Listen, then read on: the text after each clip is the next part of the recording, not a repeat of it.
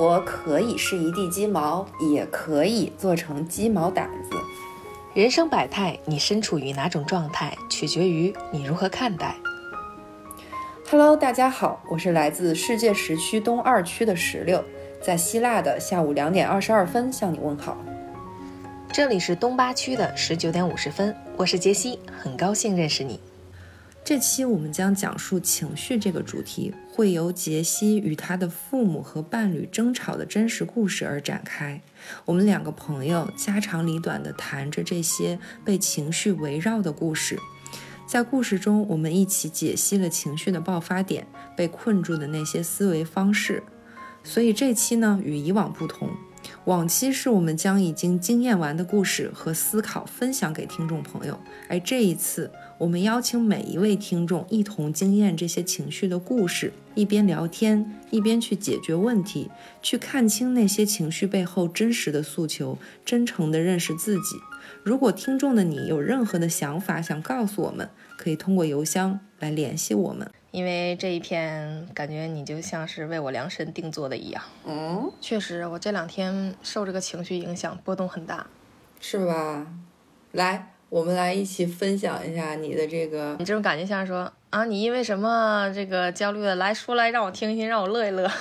对对，我就是这意思。来，把你的 那个跌宕起伏的故事讲一讲，让我来乐一乐。哎呀，说来也好笑，就是我感觉吧，这样的事情吧，总是在我生活中发生，每一次都是，只不过是故事不同，但是什么节奏啊、开始啊，包括结束啊，全都一模一样。啊，你那天跟我聊了两句，说你跟你爸妈又吵起来了，是为什么呀？嗯，还不是因为孝道这个问题吗？那咱们孝道都录完了，怎么还炸雷了呢？不行，这不就是说我我，咱俩一会儿吧，把这个放后面聊啊，咱俩得总结一下，到底是问题出在哪儿呢？怎么每一次我都自己给自己挖坑，然后跳里呢？就是聊完也没有用，一到这个问题出现的时候吧，还是蒙不住。来，你先讲讲这个故事的核心。就是我妈不是不会做饭嘛，然后她身体也不好，因为要常年透析。但是现在是我爸工作也忙，每天都是要在外面，也不能回来说及时给她做饭。然后就是她也没什么食欲。这不，我就寻思借着他能帮我接送孩子这个期间，然后他可以到我家来，或者是我可以到他家去。嗯，到晚上了，我就下班回来做个饭，正好孩子也吃，然后我们娘仨一起吃嘛。就是每次都是我做的东西，其实挺好吃，但是吧，他总是会根据他的意愿来决定吃不吃。然后那天我又买了一大堆菜回来，我知道他在这儿呢嘛。我都备好了我们三个人的量了，然后我刚一进门，我妈一看我进来了，直接就抬屁股啊，你回来了，那我走吧。我说，你看我拎的这么多东西，你怎么就不能在这儿吃一口呢？我说我今天就炒这几个素菜，我说咱一块吃一口吧。啊，不行，我不在这吃。然后我就没吱声。他就自己就说了一句：“啊，我早上下那面条，早上下的，我这不是下班晚上下班回来了吗？然后那个他说我没吃了，啊，我一会儿回家，我往里再泡点开水，把那个给剩的给吃了。然后我这一听这话，你知道吗？我那火啊，噌我就上去了。就是我就觉得啊，你不吃行，你要说你没胃口是吧？我就不想吃这今天这个晚饭，我就不想吃了。”啊，我啥时候饿了，我到时候家里有点什么吃的，我就随便吃一口。啊，你还不是，合着就是说你回家也吃，吃什么呢？吃早上剩那个面条子，然后用开水一泡，就是那个画面感啊！我一想啊，你说那面条能好吃哪儿啊？汤汤没有的话，白水泡面条啊，完了还敷弄了，那都剩一天了，你想那怎么吃啊？哎呀，我你说我买这么多新鲜的菜，不吃。你这是干嘛呀？你这是对我有意见吗？以前我们因为这个事儿啊没少吵架，就是他总是会吃对剩菜，而且甚至说他都不正经吃菜，要不就是一袋咸菜，煮个鸡蛋，哎，要么就是呃整点饼干，泡点热水。你说你这种生活节奏，咱就是说八十岁老头老太太也不至于说这么吃饭吧？现在，哎。那这种情况发生的时候，是不是你爸都不在家吃饭呢？当然啦，他要在家吃饭的时候，就是我爸要是做了菜，我妈肯定是吃的。然后也不知道为什么哦，那有没有可能就是你做饭不合你爸胃口，或者是说其实你妈这么做就是为了让你爸回家陪她吃饭？先说你第一个问题啊，第一种可能，我觉得不可能，我做的饭。是完全符合我妈胃口，因为我们娘俩吧都比较爱吃素，不是说天天就得大鱼大肉那种啊，嗯，所以说我一般就是说我知道他爱吃什么菜，这么多年了嘛，有的时候他非常爱吃什么西红柿炒鸡蛋呐，然后嗯，就素炒个瓜菜呀什么的，他就比较爱吃这样素的，不太油腻的，然后那个我也就是很会做这这种菜系的，嗯，所以说我觉得第一个是不可能的。不是说我我炒菜不符合他胃口，然后第二种可能有可能，但是这都多长时间了？一年了，他要是总用这个方法试，但凡我爸要是说也是知道他这个点了，我爸肯定是天天回来做了，但还真不是。嗯，你说一年了，好人也该饿瘦了吧？他不是啊，他不是说非得用这个把我爸给逼回来，我爸就是回来了，有的时候啊他会吃。但是也会根据他的心情，有的时候吃多或吃少。但是我爸不可能因为他这一个嗯举动吧和一个习惯，我爸就影响他的一个节奏规律，就工作的一个状态，是吧？所以说我爸就这个也是不可能了。就我妈也没有说傻到这个份儿上，我爸也不可能说是惯到他这个份儿上。但是这个事情就无形当中就转接到我这儿了。那好，嗯，我爸我也管不了，有时候他工作起来的话，他也不吃饭，那我也。管不了了，那有的时候我是不是能管管我妈？但你说都多少次了？我们因为这个吵架，真的不是说这一次了。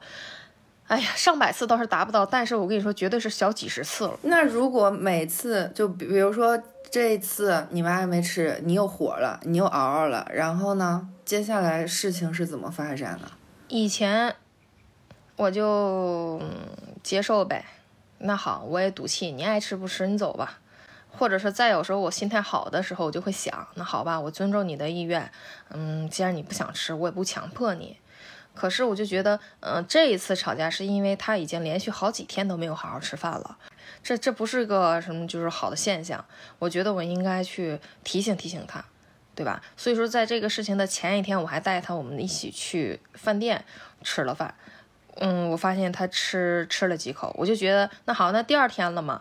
然后第二天我我觉得我做点菜，他应该也还会再吃吧，然后就没有，而且他还是态度那么强硬，我就觉得这是我火冒三丈的一个累积下来的一个原因吧，就是我又一次被这个事情去触动了，触发了我的一个雷区。然后这次触发雷区之后，我火上浇油的这种方式，我让他嗯更加扩大化了，就是我我那个时候给我爸打了电话。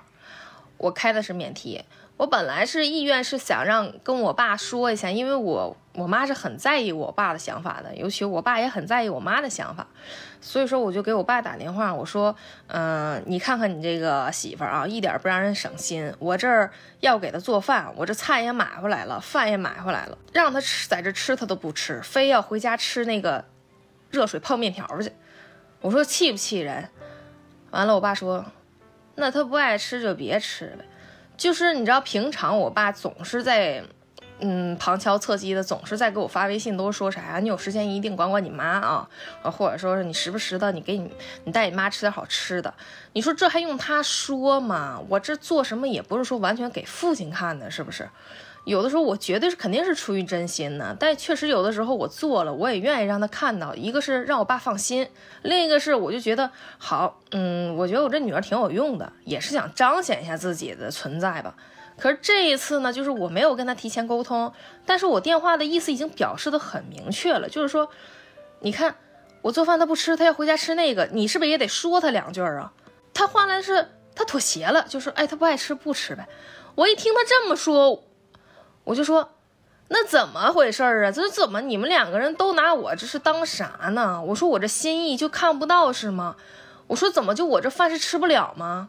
我就跟我爸说，我说你看啊，平时我要不去，你埋怨我，啊你不去看你妈去，然后呢，我说你看我去了，我爸我妈不买我账。你就是说平常你爸让你去家里照顾你妈，结果你现在去照顾了吧，他还不支持你。对他不买我账，嗯，我就觉得挺气愤的。然后我想今天吧，哎，跟他联手唱一出好戏，针对一下我妈，让我妈也是觉得，哎，行，爷俩都这么说了，那我就在这吃吧，是吧？这是我的一个初心。结果换来的是，我刚跟我爸报，就是说完这一点啊，我爸直接说，行了，那个你爱做不做。那个以后什么孩子问题啊什么的都别让你妈接了啊，完了那个以后饭也不用你做了，就是他还急眼了，他这一急眼，我那火蹭一下我又上去了，就是我跟你说，我就觉得吧，谁都看不懂我的心，就好像我这是在做戏一样，就以前我可能有这个成分哈。嗯，总是想做点什么好事儿啊，为为他们付出一些东西吧，我就想要去证明一下，让他们看到。但现在真的是，确实是出于我的一个担心，我想去让他吃点好的，让他把这个饮食习惯改一改，或者说你想你你有什么想吃的，你跟我说，我去给你做。但换来的就是两口子都开始骂我，嗯，完了我妈也骂我说，你看你给你爸打电话干嘛呀？你这不影响你爸工作吗？你这不影响你爸心情吗？完了，我一听他这么说，你说我还能得劲儿了吗？我说好好，都你们重要啊，你们一个心情都很重要。我说那我我这怎么办？谁考虑过我的心情了呀？我的感受了呀？我说我这热脸贴你这冷屁股是贴多少回了呀？能不能给个面子呀？哎，越演越烈嘛。后来我爸把电话挂了。然后回头刚挂电话，我爸就微信也跟我发了好几条，断绝关系，断绝多少回了啊？那个以后你那个我跟你说，咱俩老死不相往来。当时我的第一想法就是我要给他拉黑，后来我那个都点到那个拉黑项了，我先拉倒吧。哎呀，我的妈，这要是拉了黑了，后续更麻烦啊！我这不是给自己整给自己找事儿吗？我这挺有理的，完了自己再给自己整没理。哎，你感觉一下。嗯，你感觉一下啊，在这个故事里面，让你层层冒火的那个点，就是是什么？就我感觉你的描述过程中有两次层层冒火。就第一次是你你妈说不吃你做的菜，非要回去吃那破面条子，你噌一下就上火了。对我刚进屋，他抬屁股就走。嗯。然后第二次是你本来以为你爸会站你这边，结果他说呃不吃拉倒。一下子就好像说你那个劲儿就给你压下去了，然后你又层层上去了，就你 你感觉一下这两次层层，就是你真正让你层层的背后的原因是什么？你能你能感觉到吗？怎么说？第一点，我首先觉得就是我不被重视了，我不被看重，他们都不拿我当回事儿，也不拿我所做的这个事情当回事儿吧。就是其实啊，就是很多时候，我觉得，如果是父母看到了，就是孩子想去爱自己呀，或者对我们表达的一些爱意的话，哪怕我们可能是身体状态不佳、心情不佳，但是我觉得这不是坏事儿，这是好事儿的同时，你应该去满足一下我，应该是这样。就或者是就是像有的时候逢年过节，我们可能嗯给他买了一件衣服，但是他可能觉得哎也太贵重了，但是你也收下的时候或者。表示一下是吧？啊，哎，谢谢孩子啊，啊，那个，哎呀，你真惦记妈呀，或者是怎么样？就是你给一个礼貌性的一个回应，而不是说你直接就 pass 掉我的好意，甚至说把我的好意去恶化它。就在我爸那儿，其实我第二次蹭的原因就是你给我恶化了，就是我爸觉得你妈不吃不吃吧，啊，这是他第一个点嘛。当他说这个的时候，我就跟他说好。我说那你就别老埋怨我，不给我妈做饭。我说我做多少次饭了，他买我账吗？然后我爸就就会觉得啊，你爱做不做，嗯啊，谁非得买你账啊？你做给谁看呢？就是这个点是让我彻底就是爆发的一个点。你不觉得我的好意也就罢了，你还把我的好意当做当驴肝肺，对，还给我那么廉价，还还给他扭曲化，我觉得。这是干嘛呢？这是一家人吗？哎，你感觉一下，就是你的心意或者是你的感受不被在意，甚至说被扭曲，啊，被忽视，或者是一下子就变了味儿了，就是这样的事情，在你成长的过程中多吗？很多，非常多。那那最最最早的一次，就是让或者让你印象最深刻的一次，你还记得？最早那肯定是小时候了。我小的时候就是成绩不是特别好嘛，但是，嗯。当我比如说上一次考的不太好，但是下次考的比上一次要好一点的时候，我就觉得首先我自己是很开心的嘛。然后我回家跟他们说的时候，嗯，在他们可能整体的期望当中，我还是考的啊不够好。然后我就会说，你放心，呃，我下次一定更努力，我绝对会比这次还考得好的。但是得到的反应就是，哎呀，你快拉倒吧你呀，那个就你啊，成天。那鸭子听雷似的，上课扬了二正的，老师都说多少回了，不专心，大眼睛逛了逛了逛了的。就我从小听这种话，已经背下来了，绝对，我就感觉我好像我是听到大的。你看我现在跟你说，一点都嘣儿都不带打的，就是真的是背下来了，就是已经形成了我的一个原生记忆了，就永远都是。反正你要说早的话，可能是这类在我记忆当中算是比较早的吧，就是。我想证明我自己，或者是，哎，我想自己给自己信心的时候，我想让他们看到的时候，我得到的并不是鼓励，而是打击。所以在这个过程中，你感觉的是他们不相信你能够做好，就是你能够继续进步，成绩更好，他不相信你，是这个点让你觉得不舒服吗？嗯，对，不相信我，再就我还是不在乎，我觉得就不在乎我，不在乎你的什么？就是如果你学习对。这个事情上来说，不在乎你的是什么？你就是打击也好啊，鼓励也好啊，它只是一种方式的体现，对不对？但是我觉得在我这儿的，嗯，更重要的是心吧。我觉得就是我是你的孩子，无论我做什么事情，但是我就觉得在我做的这个事情，嗯，对他们或者对我自己都没有任何伤害的情况下，而且还非常好的一个情况下，他们不在乎你的心，就不在乎任何你的。嗯，心情感受，以及说，嗯，他是父亲或者他是母亲，然后你是孩子，这种心灵上的一些感应方式是方式，但伤我的是心。嗯，你感觉就是你的感受和你内在的内心没有被他们看到，就是没有被理解，就没有没有看到你内心最真诚、最底层的那个想法或者是愿望。对，就我觉得。他们还是不够爱我，心不就是爱吗？嗯，有没有可能是他们不是说不够爱你，而是说他们压根儿就不会爱你？嗯，不会爱我，但是吧，还对，不能不能不能这么说，因为确实在我成长过程中啊，我们我倒不是说一直是没有一点点美好的回忆啊，或者是我从来没有说感受过他们真正爱我的一些心意啊，嗯，那倒不是。只不过我觉得，确实是我的父母不太会表达爱的方式吧，因为爱肯定是有爱过，对，可能会爱占大多数、大部分，是的。只不过是，嗯，他们的方式是出了问题，他并不懂怎样去爱我，对你，所以导致了现在我三十了，你也不会，还能发生这样对这样的事情，就是。他们也不会爱我。你你回到这个事情本身啊，就现在我们倒了一圈儿，然后现在回到这事情本身，就比如说现在我们先解决第一个你的层的那那一劲儿，就是你妈说要回去吃剩饭，不吃新鲜的菜，就是其实你心里想的是我是为你好，我想让你吃新鲜的、有营养、对身体好。嗯啊，然后你不买我的账，你认为你让他吃你做的新鲜的菜是在爱他。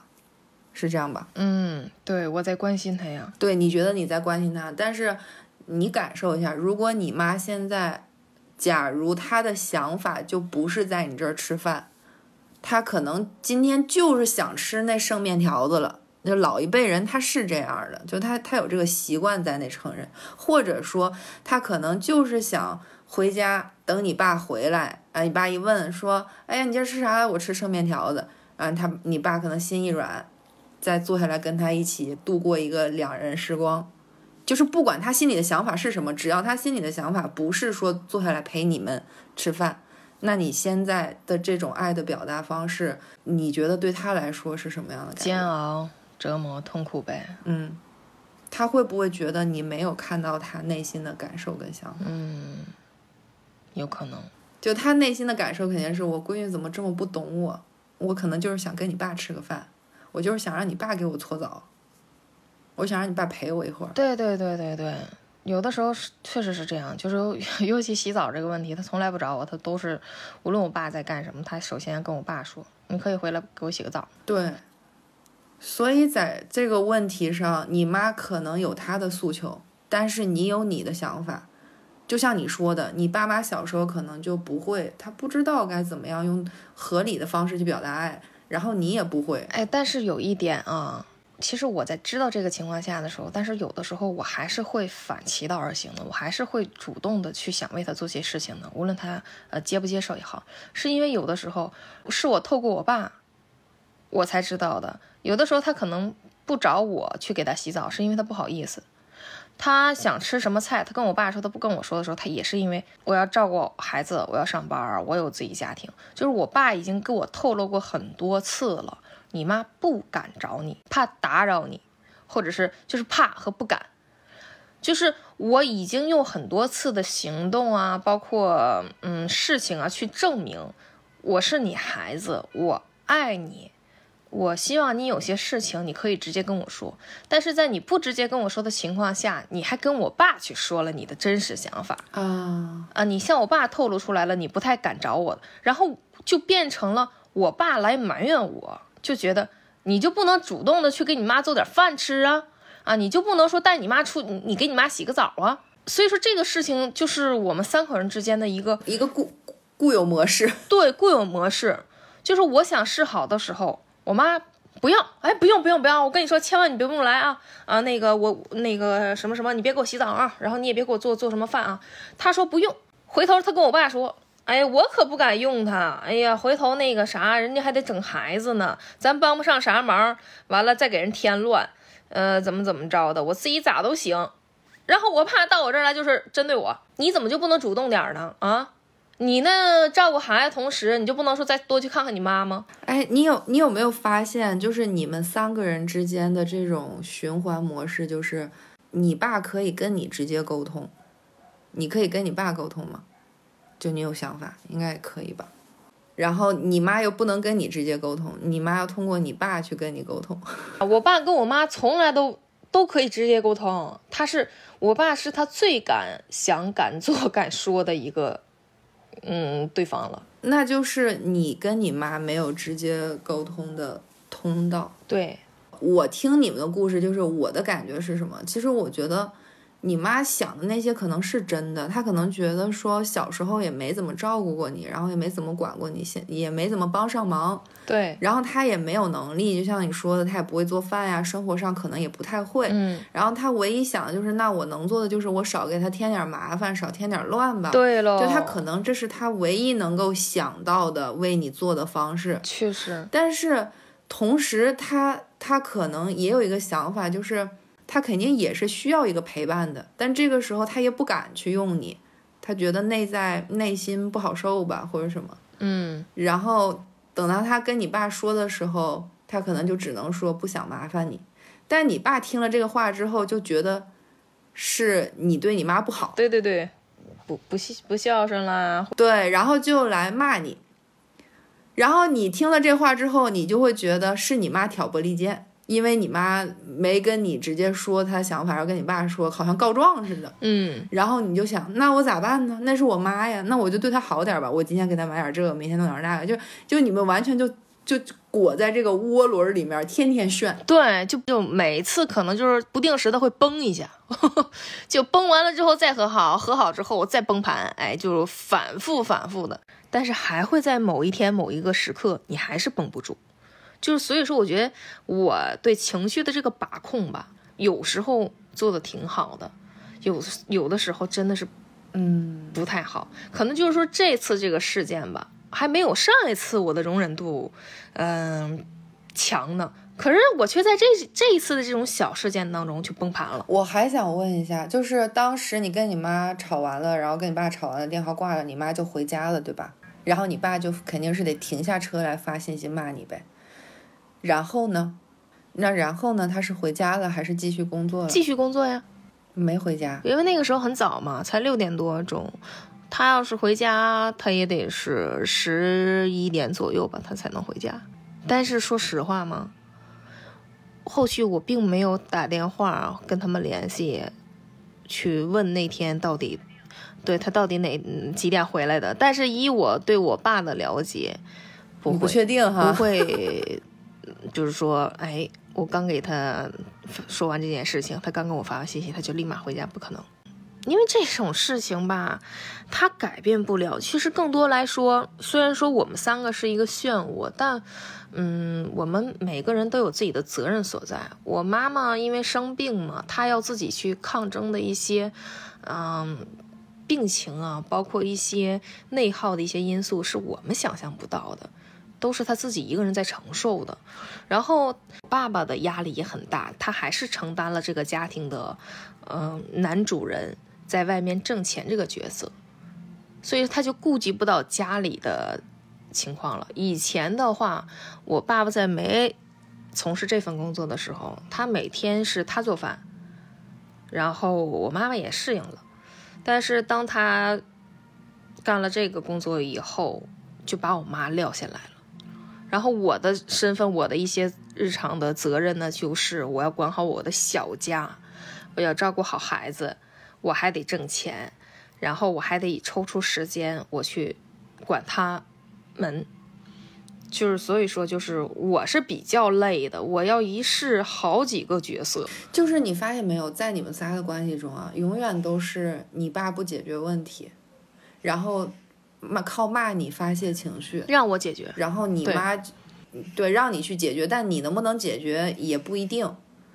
然后你妈就是属于就是。我感觉这你妈挺孤独的，但是你没发现吗？所有的轴心是她呀，她是中心啊，就从小到大都是啊。就是因为我妈妈有这个病，我不管我年龄到没到那个位置，我十七岁也好，我是二十多岁也好，我是怀着孕也好，我都要去照顾她。这是我爸爸告诉我的，你把这个家里的这个任务交给了我，然后我从我不太熟，然后慢慢做到我非常熟悉，到后来做到，嗯。没有人可以来帮我了，甚至说大家都觉得不如我，所以说到今天这个状况吧，也是这样的原因。我可以做很好，嗯，就是已经不用说得到别人的一些认可了。那正是因为你能做的这么好，可是你就不做，就会变成别人去质疑你、埋怨你的一个对标准。我觉得这是很不公平的。对，就是你有想过这种不公平是怎么发生的吗？因为你刚刚说。你从小，你爸就说你，因为你妈有病，你要去照顾你妈，嗯，你要去这样，你就好像这个东西就变成了应该的，对，而且都是我，对，但是你有去质疑过吗？为什么不是你爸呢？没有，我不敢呀，一个是不敢，另一个就是我爸要挣钱嘛，因为我只是处于一个照顾的角色，我并没有说这些年我为了我妈妈，我我给我妈提供了多少钱的医疗费什么的。不敢去质疑的原因，就是因为我爸爸在挣钱，他在想办法怎么搞钱，然后我就承担了这个体力的工作者。你不出钱，你出力吧，就这种。而且这个力呢，没有商量的余余地。你是独生子女，我就你这一个孩子啊，你要是让别人帮忙，你还得感谢我呢，因为我们的姊妹多呀。然后，所以说才给你们，才给你生了这么多的哥哥姐姐。虽然都不是亲那个咱亲的，但是这这是堂亲表亲的，这也是情谊呀。还多亏了他们的帮忙呢，能让你回家睡那么俩小时。哎，就这种话都是我爸跟我说过的，不会跟你说，嗯，你真棒呀，啊，我怎么生了你这么一个优秀的孩子？你看你这么小，你都可以扛下这么重的一个担子。他不是。他从小就没有跟我说过这种话，到现在他也很少说，甚至就是有的时候喝酒了吧，他会说，嗯，我闺女确实是很优秀，比同龄人都优秀很多，很成熟啊，也就仅此而已了。更多的就是，甚至他没，我没跟你说吗？他他都说过，你得感谢我，因为我姊妹多，你奶你爷生了这么多，给我生了这么多兄弟姐妹，所以在我们生病的时候有给你轮班的。哎，我现在是这么觉得的。我当时我就觉得，哎，真是啊，多亏了我我我你那什么了，我这七大姑八大姨和我这些哥哥姐姐了。我当时真的是这么想的。我现在我跟你在跟你说这个事情的时候，我才意识到，我的妈呀，这比绑架更残忍呢。我觉得，对呀，所以说我感觉到就是，比如说以前哪怕有一次说你爸是因为去挣钱没有办法照顾你妈，但是正位来说应该是。啊，孩子没办法，你看我要去挣钱，就是这一次你先替我，就是首先得明确这是你的责任，就是你爸的责任，不是说你应该尽的责任。会发现每一次，不管你们三个之间大事儿、小事儿出了问题，嗯，都是你在解决。然后你爸就是会以各种名义逃跑，或者是有理由不出现。对，就是这样。这是我旁观的人的感觉。他一点都不理智，因为他恋爱脑，你知道吗？就是这个这个恋爱脑，可能形容这个五六十岁的一个人不太合适，但是这个恋爱脑，他就是他就是在我爸身上体现了。年轻的时候是，然后现在的时候也是，他可以为了我妈对抗所有的亲朋好友，他可以为了我妈的一个想法。陪着我妈，就是该到医院治疗不治疗，咱们去找偏方。我妈说：“哎呀，内蒙古的药好。”他们就三寒冬腊月呀，上内蒙古，那雪都回来跟我学都没大腿根儿了。就我妈还肾病啊，嗯，带着我妈说上那面买那大棉裤，穿上都不会走道。哎呦我的妈！我当时想想，你说可怕不可怕？我是又心恨，实际是又心急呀。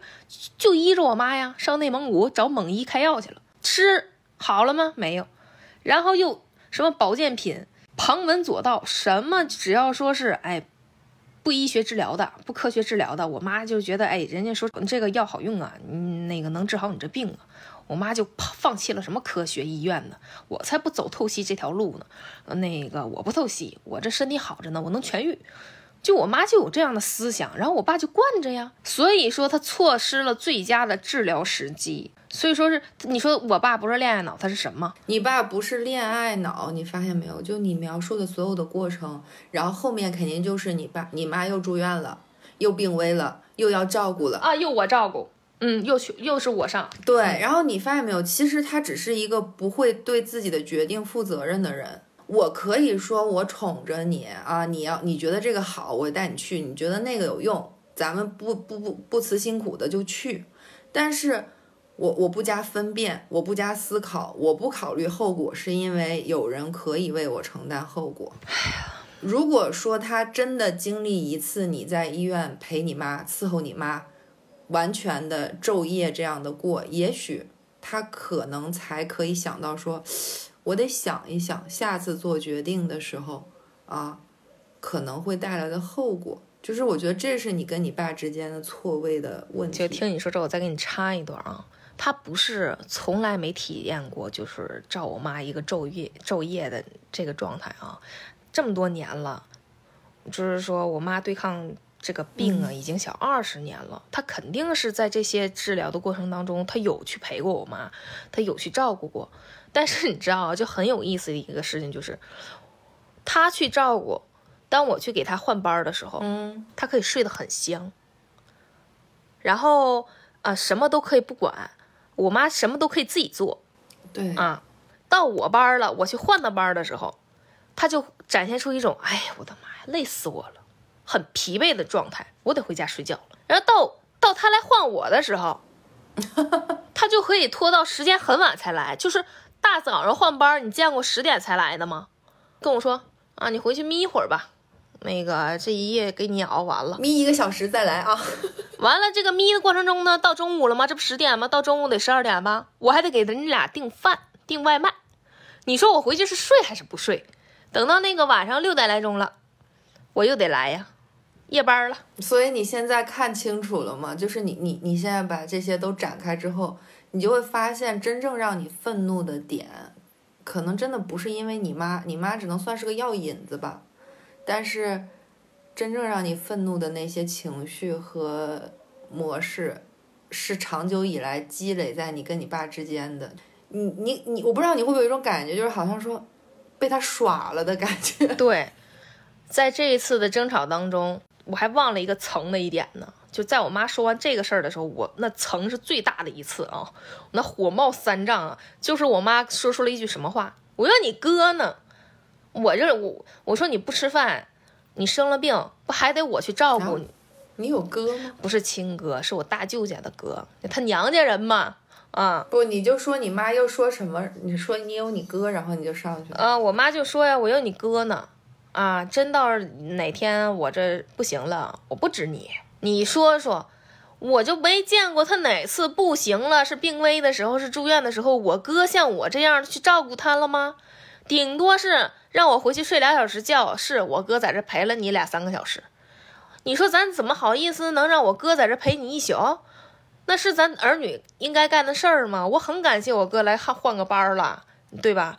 人家还有工作什么的，哎，他就能说出这种话，你说气死人了都要。哎呦我的妈呀，我能不蹭吗？我把我人生当中的一些最重要的时刻全奉献给你了，或者在我心里最重要的意义，我永远都是父母优先。我这都不行，你还拿这话来刺激我？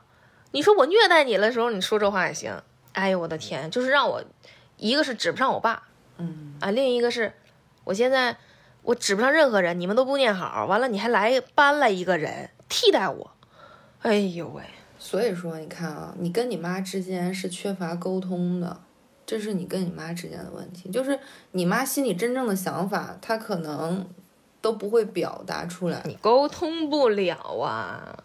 他是一个很粗犷的人，就是按总结来说，我妈不算是很像女人的一个女人，她很像男人。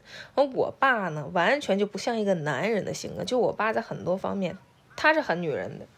那你妈为啥能跟你爸去表达她的想法，但不能跟你表达？因为我爸事事都惯着他呀，我爸从来都依着他呀。你想啊，那治病这条路上你不就看到了吗？就所以说，你看，他怎么可能对我爸说是啊，虚情假意的啊，靠一些手段方式去达到一些目的要求？不可能，他永远是最直接，因为他用最直接的方式就可以得到他满意的答案。他知道我爸不会说他，不会骂他，在我这儿不行啊，他连跟我提他都不敢提。你要说他跟我提一下啊，我想吃个保健品，这保健品能治我病，你问我干吗？我给他买吗？你你你有没有想过是这样的？就比如说你说的这个事儿哈，就是人哈，比如说我们，就即使我们对同一个人，我们每个人都很清楚，呃，尤其这种亲密亲人之间的边界在哪儿？就是我跟你说什么事儿你能答应，我跟你说什么事儿你不会答应，甚至不会做出改变。就像你说你爸去医院伺候你妈的时候，什么都你妈自己干，你爸在那儿睡觉，对睡觉，还睡得很坦然，对吧？还睡他的病床上呢。我妈都下下来坐凳子上。啊，那你说你妈为啥不让你爸去伺候她呢？也没有不让啊。那他为什么不说呢？说你去给我拿这，你去给我拿那，你去给我干这干那，为什么不说呢？那按照你说，他你你妈说什么，你爸都同意；你妈说什么，你爸都依着她。嗯那为什么你妈不使唤他呢？就是你病人嘛，使唤人那不是很正常的事情吗？他为啥不说？对为为啥让他睡大觉呢？他爱我爸比爱我多呗。我在那儿的时候，永远都是，我永远都得是坐那冷板凳。完了，我我顶多是能趴这个脚上。但是我妈也说过，不是你，你妈使唤你使唤不动你爸，但是没等你妈开口呢，你就把所有事儿都干了。你想想，你从小到大是不是这样？不是使唤不动啊，我爸绝对是他说什么，我爸都会去做。他是不说，他在这种时刻，他就是心疼我爸去了，你知道吗？啊，让我爸睡觉，他不是不使唤我妈，你放心啊，他是太好意思使唤我爸了。正是因为他不好意思使唤我，嗯，就是我跟我爸的对比，就是我爸都可以为他做任何事情，而且他不觉得跟我爸提出来有什么不好意思，他什么要求他可他都可以提，但是在伺候他这条路上呢，他就很心疼我爸，啊你不用来了，啊，你俩都不用来了，要不就是啊，你在这你在床上睡一会儿吧，老六，啊，就或者嗯那个让我然后你爸就真去睡了。我爸是真去睡呀，我妈也跟我说过，嗯、那个姑娘，你那个啥，你这一宿也没睡好，来来来，你上妈这上睡，妈妈妈出去溜达溜达，他就真出去溜达了。对，但是他回来的时候，我只是趴在床边，我去躺一会儿。我爸是真睡呀，那呼噜打的，就在旁边那个病友都说，那个老弟呀、你俩到底谁是病人呢？你对你媳妇儿有点太放心了吧？你媳妇儿都出去溜达半小时了，她这病站不了那么长时间呢。完，要么就是护士过来说：“哎哎哎，这位家属，你怎么想的呀？你上来睡，病人呢？” 我爸就说：“啊，哎呦，我睡多长时间了？他能睡着，你知道吗？我我连趴那眯一会儿我都睡不着，因为我心里有事儿，我怕，哎呀。”是不是一会儿该去拿药啦，或者是不是一会儿我妈该输液了，或者呃时刻的就是始始终处于一个非常紧绷的一个状态吧。我爸那心呢，哎呀，现 在想想真的特别搞笑。所以说，你看人人都是相互的，就是当你爸坦然去睡的时候，你妈似乎遛弯都能遛半个小时了。哎，可精神了呢。对，精头还好了呢。溜达半个小时回来的时候，我问你累不吧？哎呀，一点不累，还是那种小声说，因为我爸在病床上睡觉呢嘛，我一点都不累，老有劲儿了。哎呀，我说行，我说以后就我爸来伺候你啊，我来伺候你的时候啊，哎呀，你真是哼哈的呀。然后他说，你别说那没有良心的话啊，我没让你休息啊，我下回你也不用来了。我就感觉吧，从小到大真的是这样，就是他们夫妻好，真的对我来说是一个非常非常幸福的事情。我的父母恩爱，现在想想，我三十来岁了，回忆一下我这些年为父母所做的事情，我肯定是有埋怨的。就是跟他们的夫妻之间的一些相处模式来说，就对我绝对是不一样的。所以我的情绪点来自于这个。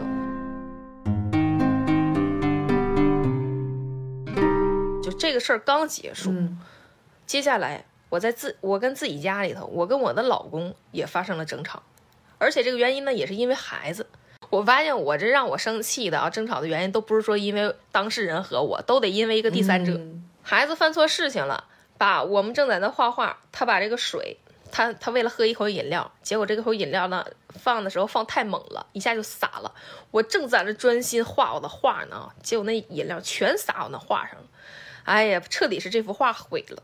然后我就想，那好吧，我说你上厕所去拿一下那个棉柔巾，去擦一下这个饮料。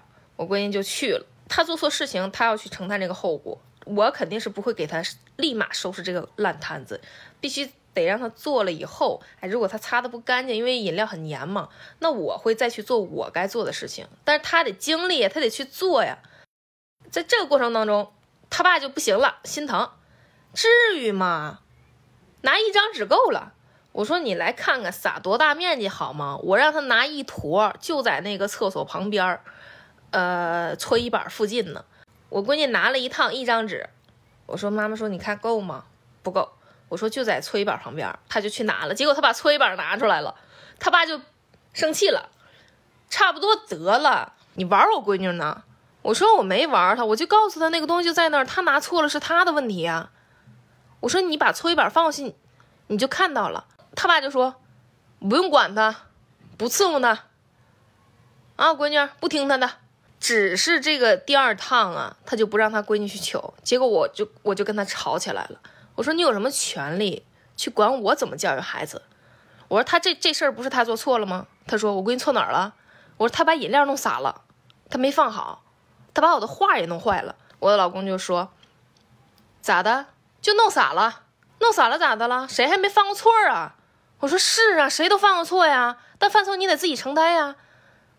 他爸也说：“我承担啥？我让他承担啥呀？这么小个孩子呀。”我说：“那你来擦。”他还在那喝酒、吃饭。当我俩在争吵的过程当中，我闺女已经拿到了我让她去取的那一大坨那个面柔巾，然后就自己已经把这个是地呀都擦干净了。就我俩，我跟他爸在争吵的过程当中，他已经做了他该做的事情。他也一句嘴没插没插入我俩的争吵，然后也没有说害怕。我觉得他内心已经很强大了，然后他也为了他的错误去买了单了。但是。相反，就是他自己当事人还没有觉得这个事情有多委屈，嗯啊，有多不心甘情愿去做，反而是他爸觉得我闺女受委屈了，我就受不了这一点，你知道吧？我就崩了，我蹭一下，那天晚上我又蹭上去了。你蹭的点是什么？我就跟他说了三个点，第一点是你不尊重我画画的意义，嗯，就是你你压根就觉得这个饮料把你的画弄洒了，洒了就洒了，你并没有考虑到。我的画也毁了，我心情也很不爽，很不好。嗯，这是第一点，你不尊重我的喜好。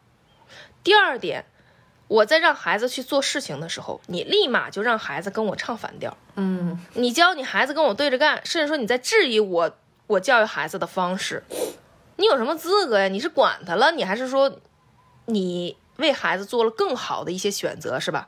那我就服你。完，第三点是。在这件事情最后，他说了一句话，他说：“你呀，你就不是一个好妈，你以后啊，你也教不出来啥好孩子。前两点吧，我还可以给你掰扯，第三点我直接就想上手就是孩子还没长大呢，大哥，我的现在方式，如果我虐待儿童了，是吧？啊，我我做了伤天害理的事情了，好，你一下给我判这个断定也就算了。孩子现在才五岁，我不是一个好妈啊，我没有什么资格或者怎么样的。你是一个好爸，你跟我说这个的时候，你有没有考虑到你在做什么？咱们就逐条分析一下你这三个层的点哈。第一个点是啥来着？啊，你不尊重我，我的作品和我的东西。对他这个起因，他就不了解，就是你不不在乎我的感受，对吧？嗯，对，你感觉一下这句话说出来是不是有点似曾相识？有点跟跟就是跟上一个故事我们我们当时一样说到，对，就是不在乎的点是什么？就是你说，因为他不在乎我的感受，看不到我的心意，嗯，嗯，是吧？嗯。然后第二点是啥来着？你刚刚说。第二点是？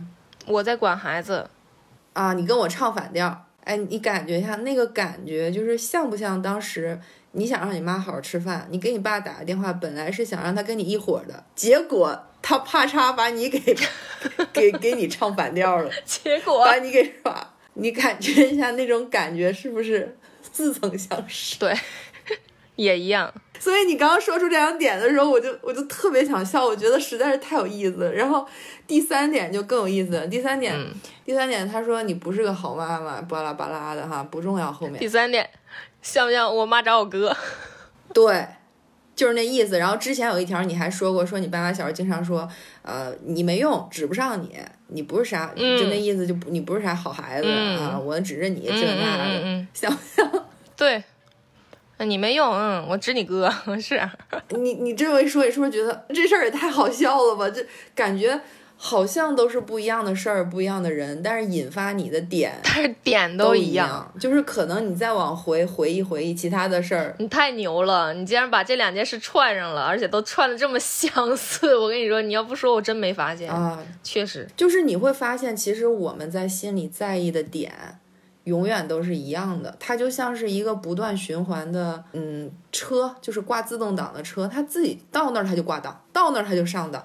嗯，然后我们其实都已经忘了说到到哪个点的时候他上当，但是我们就是心里好像在这个事儿上有一个卡点，或者是没有过去的情绪，或者很在意的点，或者曾经小时候有一些创伤没有处理完，然后你在生活中只要看到类似的事件，哎，就会蹭，就会引发你。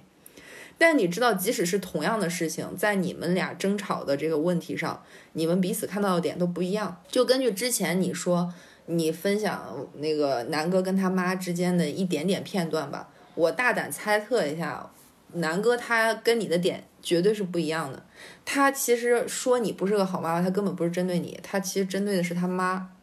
然后他觉得闺女委屈了，拿个东西委屈，其实他表达的是他自己，就是可能他妈平时使唤他，从小到大就是这样，嗯，耍他一趟一趟的，然后不考虑他的感受啊，什么没完没了的那种。我靠，你真是神，你真是神，确实是。其实他只是当时可能喝了酒，然后他一下子就带回了自己曾经的那种情绪跟感受，然后他就觉得对对，他看到了我的状态，他就觉得嗯有有感而发了。嗯，对，所以他就觉得我小的时候没有保护好我自己，我现在得保护我闺女，不能受这个女人的虐待。他心里是这样的感觉，你知道吗？嗯，就他已经完全抛开这个这个现实本身，说是其实是因为孩子洒了水，而且孩子也没有任何情绪，孩子也没有害怕什么的啊，我弄洒了，那我就去擦一下呗。但是因为他带入了他的情绪，你带入了你的情绪，结果你们家最理智的人是我闺女。对对对对对，绝对是闺女，就是默默的把事情也干完了，然后最后嗯表现的也非常的理智冷静。因为在南哥跟我吵吵架的时候，他也说了一句“你们”，他就是强调了这个“你们”，但是我当时已经吵得专心了嘛，就你在你的点里嘛，你根本听不懂他在说什么。嗯，他也一样。对对，对我听到了他这句这句话，我知道他说的意思，他已经把我跟他妈，嗯，当成一个人了。然后他在表达他的气愤点，但当我跟他分析完这个事情的前因和后果这三个点以后，他就沉默了。就是他可能有点清醒了，但是他也是混沌的。对他非常清醒，在我 biu 了他一下以后，biu 完了，他确实是清醒了。然后他在他就开始收拾桌子，他也喝完了嘛，他也没心情继继续喝了。然后他就开始收拾桌子，我就继续重新画了一画了一张画，我就在画我的画，然后那个孩子呢就在自己玩玩具了。就我们仨现在那个状态就是各干各的事情，但是我正在画画的时候，我就发现他去洗了手，洗完手之后，我能感觉到他想过来了。应该是这段时间他在收拾的过程当中，他想清楚了，他确实是有点受他自己情绪所动了，他就过来哄我。但是我那个时候的状态真的不是说你把我跟你妈混为一谈了，而是就针对于我们自己家庭的事情，你跟我之间或者跟孩子之间，我觉得我的情绪没有说立马你过来哄我，我就能给你回应。哎呀，好了，咱俩和好吧。没有，我还是非常亢奋。我的真实感觉就是我没过去这个坎儿。嗯，我跟你就好不了，就永远就是我们俩吵架都是他非常好的就忘了这个事情。你想啊，我们刚吵完都不到十分钟，我刚 biu 完你，你刷了个碗，你自己消耗完了，但是我还在这气着呢，然后他就过来哄我。我怎么能接受呢？我要在我要是那个时间段接受，我觉得对我自己很残忍。那我干嘛还发那么大火呢？我现在的感受很重要。你现在来哄我就跟你好，我的感受又不重要了。我的感受，对呀，对你玩呢，咱俩吵架玩着呢，给孩子还那啥，你就说孩子理智，那是孩子自己的一些内在心理素质很好。然后啊，你过来哄我一下，我立马就跟你，哎呀，好啊，怎么怎么着的，我有病啊！完了，我就因为没跟他好嘛，他就离家出走了。然后回来的时候，应该是都快十一点了吧，我们俩都睡着了，自己又买杯奶茶，他还挺郁闷的。人都是这样的，所以说有时候，嗯，在这种关系中去论对错是没有用的，因为你们的点根本就不在一个上。他想的是他妈，他已经回到他童年了，你回到你童年了。你再说你们俩都不认识，你们互相在里面挣扎呢。对，嗯，只是不小心伤到了彼此。所以说，你说论对个对错啊什么的，其实没有什么太大意义。但是我们可以通过这些事儿去看到，哦，原来就是我内心在意的点，引发我的点，让我爆炸的点，可能永远都是这三点。确实，确实，确实。刚才聊到这儿了。我突然发现，我这哪是在做节目呀？我觉得就是我在做疗愈。你给我找到了一个非常，我常年吧积攒了三三十年谈不上二十年吧，我的一个问题所在。嗯，你成功给我解决了。真的很多事情，我对身边人都是这样。第一肯定是感受，对方不在乎我的感受，我就蹭。然后再就是一些你把我。存在的意义到底放在哪？嗯，对，嗯，如果你你觉得你也不太在乎我呀，各各方面呢，我可以随时对我可以随时被替代，或者是我怎么做，我都还不如那个人好，我就又蹭，就是总是反反复复这些点，跟我父母也是一样，跟我自己的家庭啊也是一样。所以说，你看啊，就是现在生活中引发我们的情绪爆炸或者是崩溃的点。事实上来说，根本就跟今天发生的所有的事情没有关系。如果非要说有关系，可能只是说一个引发的点，一种情绪的代入或者是情景的代入，然后，嗯，之后其实就属于一个什么状态呢？就好像电视串台了，对，你在那儿演你的呢，他在那儿演他呢，完了这俩台还串一起了，就是就是那种感觉。所以说吧，就是要冷静下来，然后去看看。这些让你情绪爆发的点真正是什么？而这个背后真正的真相，大多都是在我们童年时期形成的一些，比如说伤痛啊，或者是在意啊，或者是情绪啊这些东西。然后呢，你知道了这个之后，其实你就会发现哈，就现在这种吵架，它反而对你来说是一种机会。就是如果没有这种情绪波动，你不会没事儿闲的说，哎。我去回忆回忆我小时候有什么不开心的事儿，来拿出来乐一乐，你肯定不会这样的，对吧？就肯定就想着，哎，我怎么开心怎么来啊？我躺平了，我怎么舒服怎么来？但正是因为有了这些情绪的时刻，让我们不得不去面对这些，去解除我们曾经的那些束缚或者是伤痛，然后解除了这些束缚之后，才能够更好的往前走。其实我觉得，与其把它看成糟心的事儿哈，不如把它看作一次机会。嗯，确实，就现在回忆起来啊，我这么多年让我情绪每次都波动很大的时刻，基本上都是在我父母身上和我身边爱人呐、孩子，孩子倒好好倒没有，孩子倒没有，就是基本上都是在亲人之间才能激发到我的情绪。你像对外人。咱们谁没事儿总跟外面人吵架、打一架、干一仗，那后果肯肯定不是说咱亲人之间哄你两天就好了的，对吧？我们是要承担一些责任的，甚至说有的时候会承担一些法律责任。但跟亲人之间，正是因为没有什么太大的责任，对，无非就是生气了、崩了嘛，冷战呗。然后过一段时间。嗯，你你总要和好吧，因为你毕竟那还是你爸妈吧，或者毕竟你你两口子还得在一起过日子吧。然后就是就是基本上都是这样。你跟外人之间吵架，真的他不是那么容易就能吵起来的。你会犹豫，会理智，会用你的一些思考方式去决定这个事情到底要不要我跟他去吵架打架，对吧？啊，对，值不值得？那有些人打架还是借着酒劲儿呢吧？就是他才能有 勇气，所以说基本上能让大家情绪都是说在一个非常高昂的点的话，全是家人。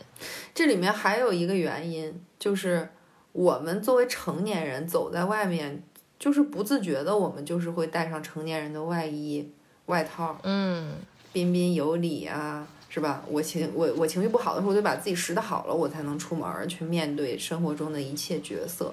就是我们在亲人或者是伴侣这种亲密关系之间，很多时候我们是放下这种外衣的，就他会不自不自主的被引发出来，童年的模式、内心的伤痛。那你觉得这是为为什么呢？为什么？就是因为你放下了外表的这些嘛，因为比较亲近，所以他才能够引发你内心深深处的东西。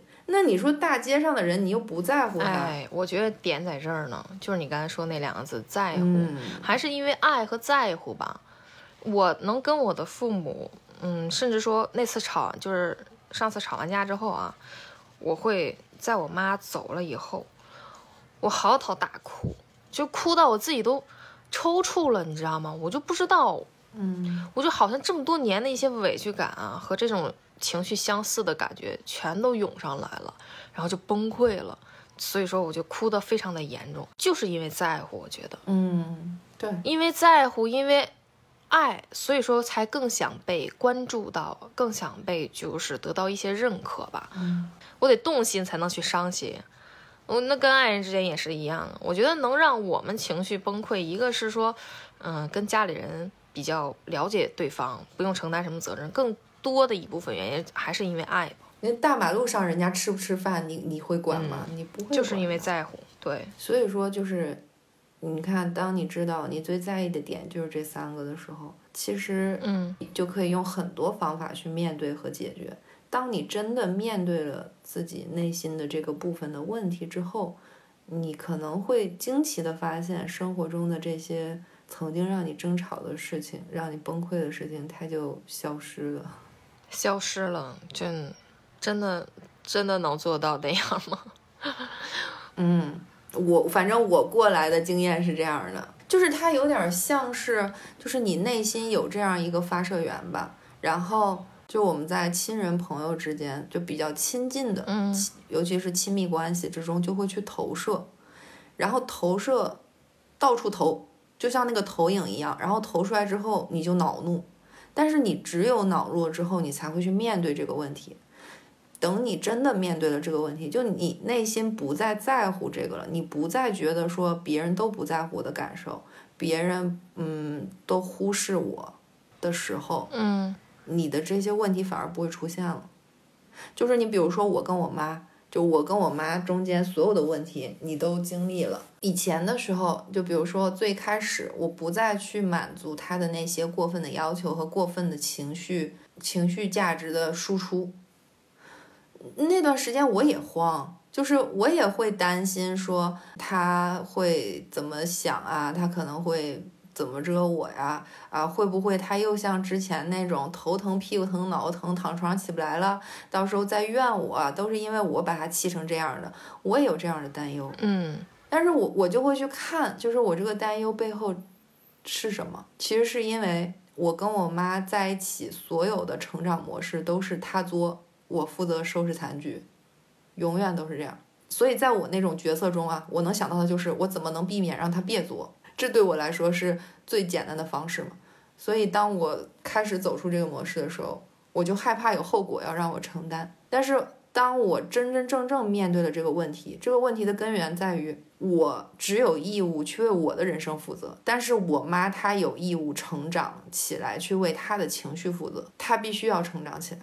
我分得清这一步之后，我也允许她中间有一个过程，就比如说她会打电话哭啊，然后去说一些软的硬的都来一遍呢，我允许他这些的发生和这个过程，然后。现在他就好了呀，就现在至少在我看来啊，情绪稳定，然后自己有自己的事儿，然后如果想买点什么东西，他跟我说我能买就买了，然后不能买他也不会对我有过度的言语啊，就是属于一个互相尊重的状态，就是我觉得他也成长了，我也成长，然后那些事情反而没有。嗯，你知道为什么听到你刚才说消失啊，或者说是不会再出现呀，怎么样的，我我会。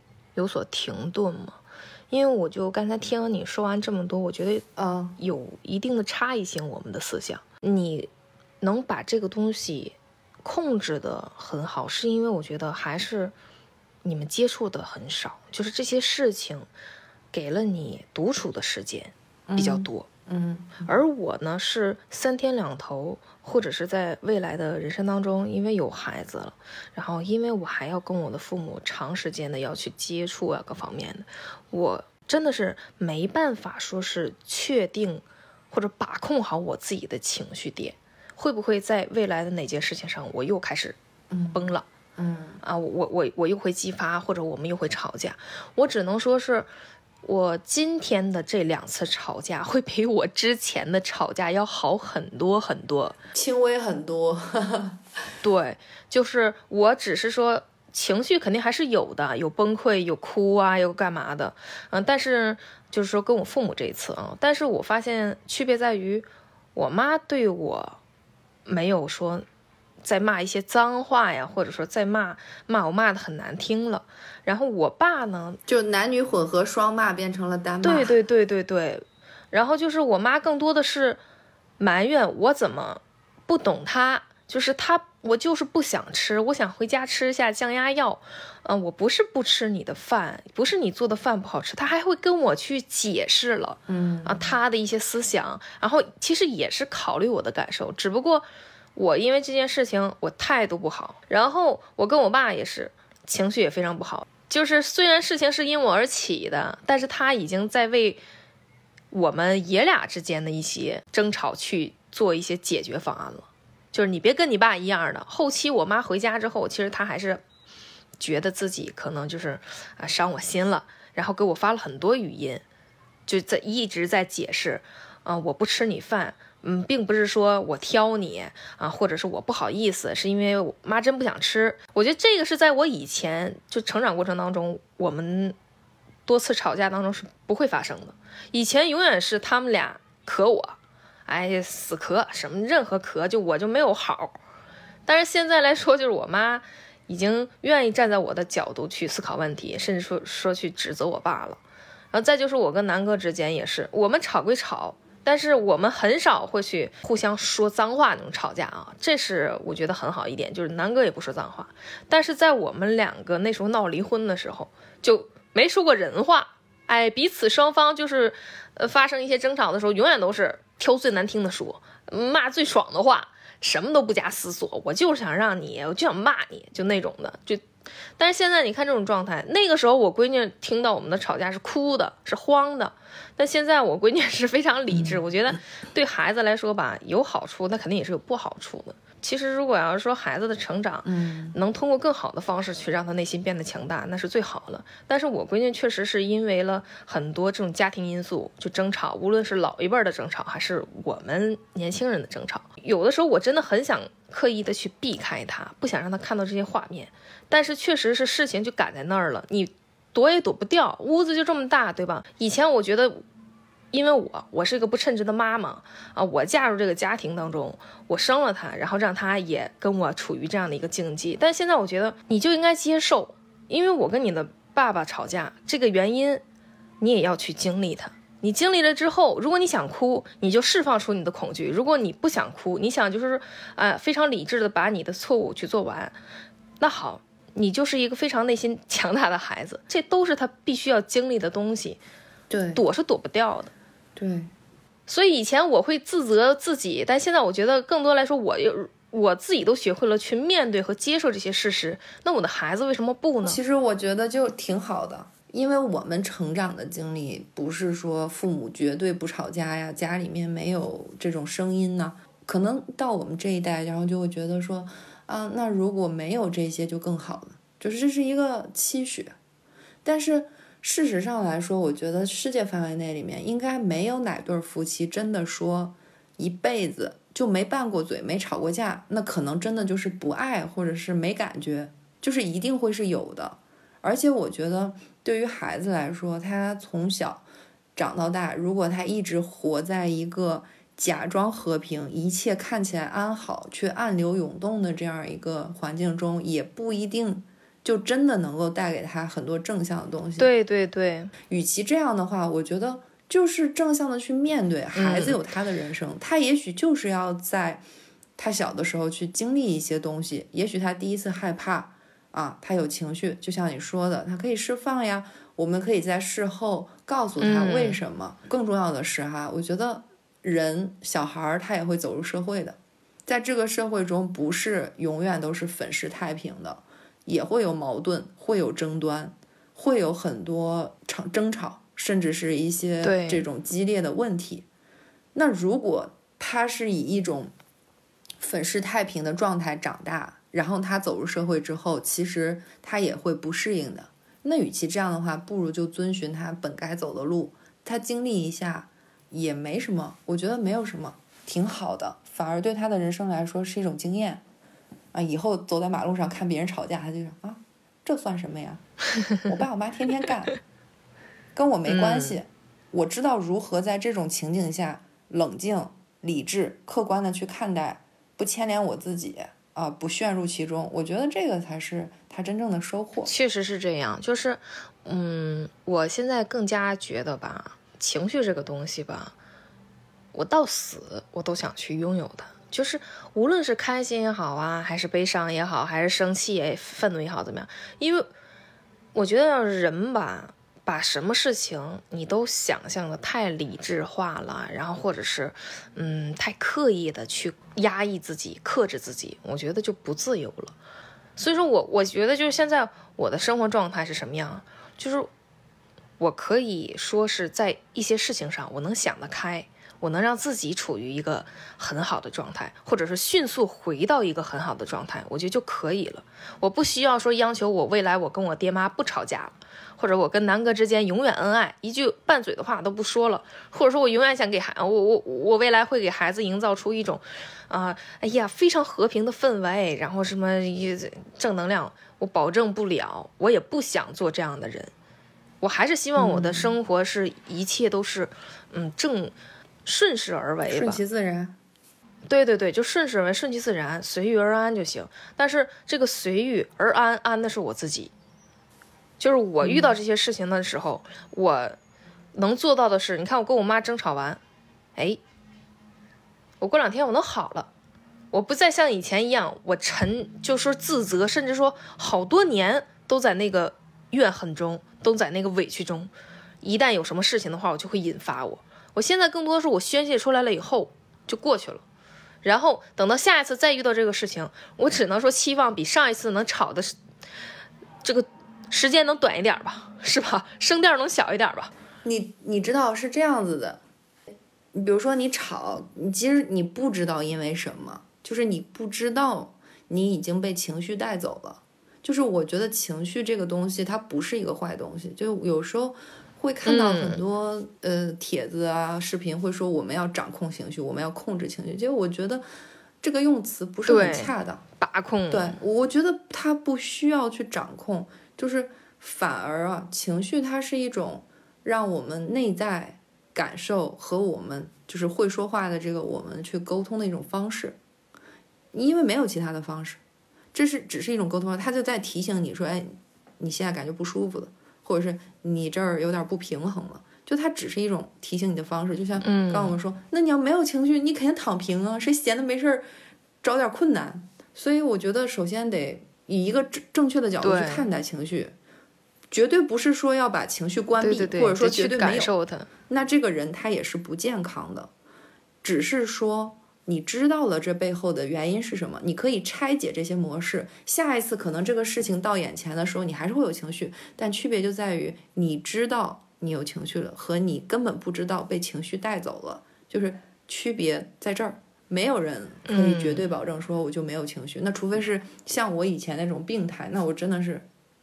完全关闭了自己的情绪通道，我感受不到任何，比如说暴躁啊这些情绪，但同时我也感受不到快乐。就情绪它是一个完整的，你能感受到痛苦，你才能感受到快乐。那我关闭了这部分，所有的也关闭了，感受不到痛苦，也感受不到快乐，那是一种病态。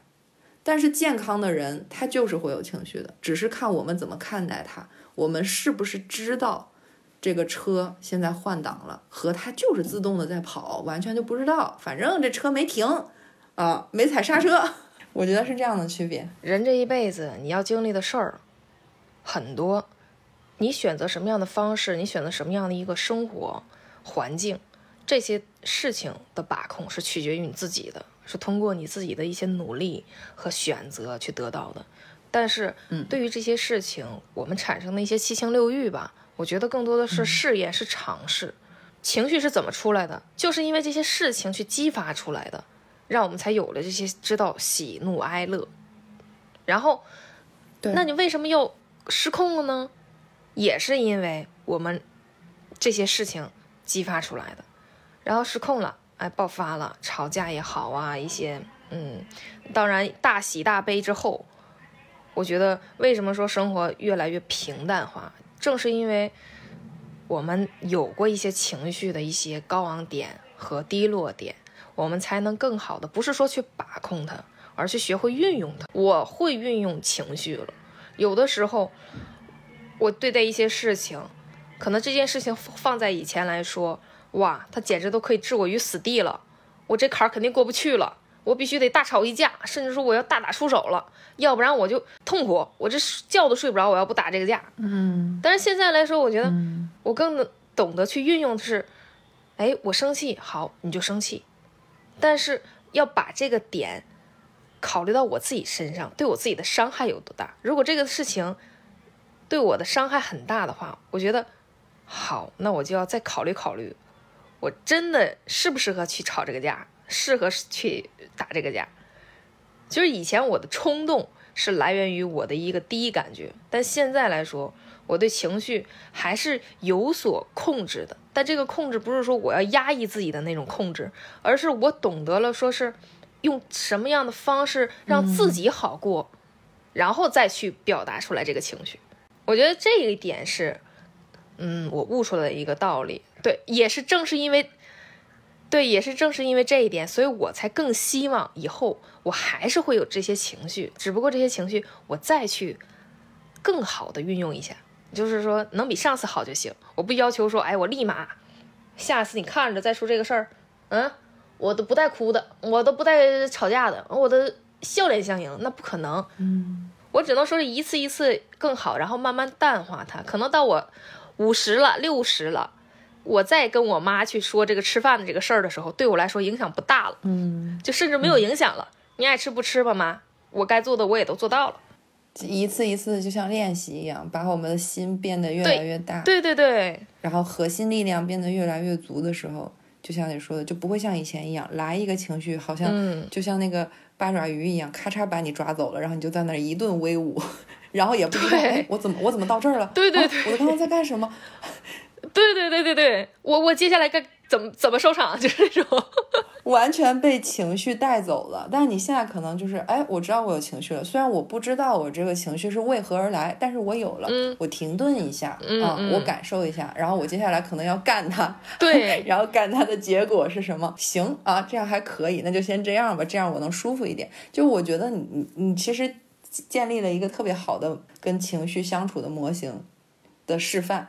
就是我觉得这是特别好的一个过程，就是每个人都不会说我们看了一本书，或者是学了一个什么方法啊，你就能立刻把一个事情一干见影的就做到一个什么程度。就是我觉得没有这种东西，就它过程中一定是需要你自己不断的去练习、去感受，然后针对你自己的特性，然后去改变啊，去找寻、去探索、去试错，中间肯定也有不成功的时候，但是没关系，我们再来嘛。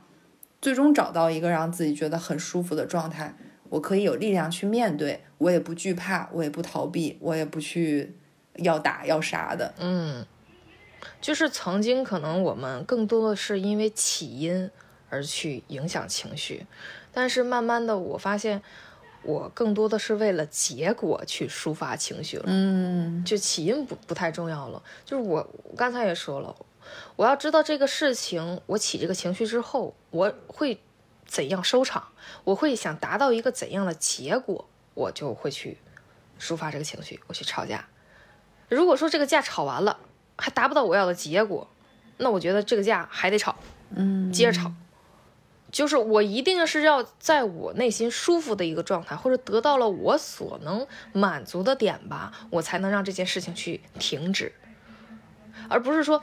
就是可能这个道理啊，不能说适用于每一个人，人人有自己的方法。可能人有的人他连这个起因他就吵不起来，他就这个事儿他就不足以说在他心里当个事儿了。但有的人就是很敏感嘛，一个芝麻大点儿的小事儿，他都可以掀起惊涛骇浪来。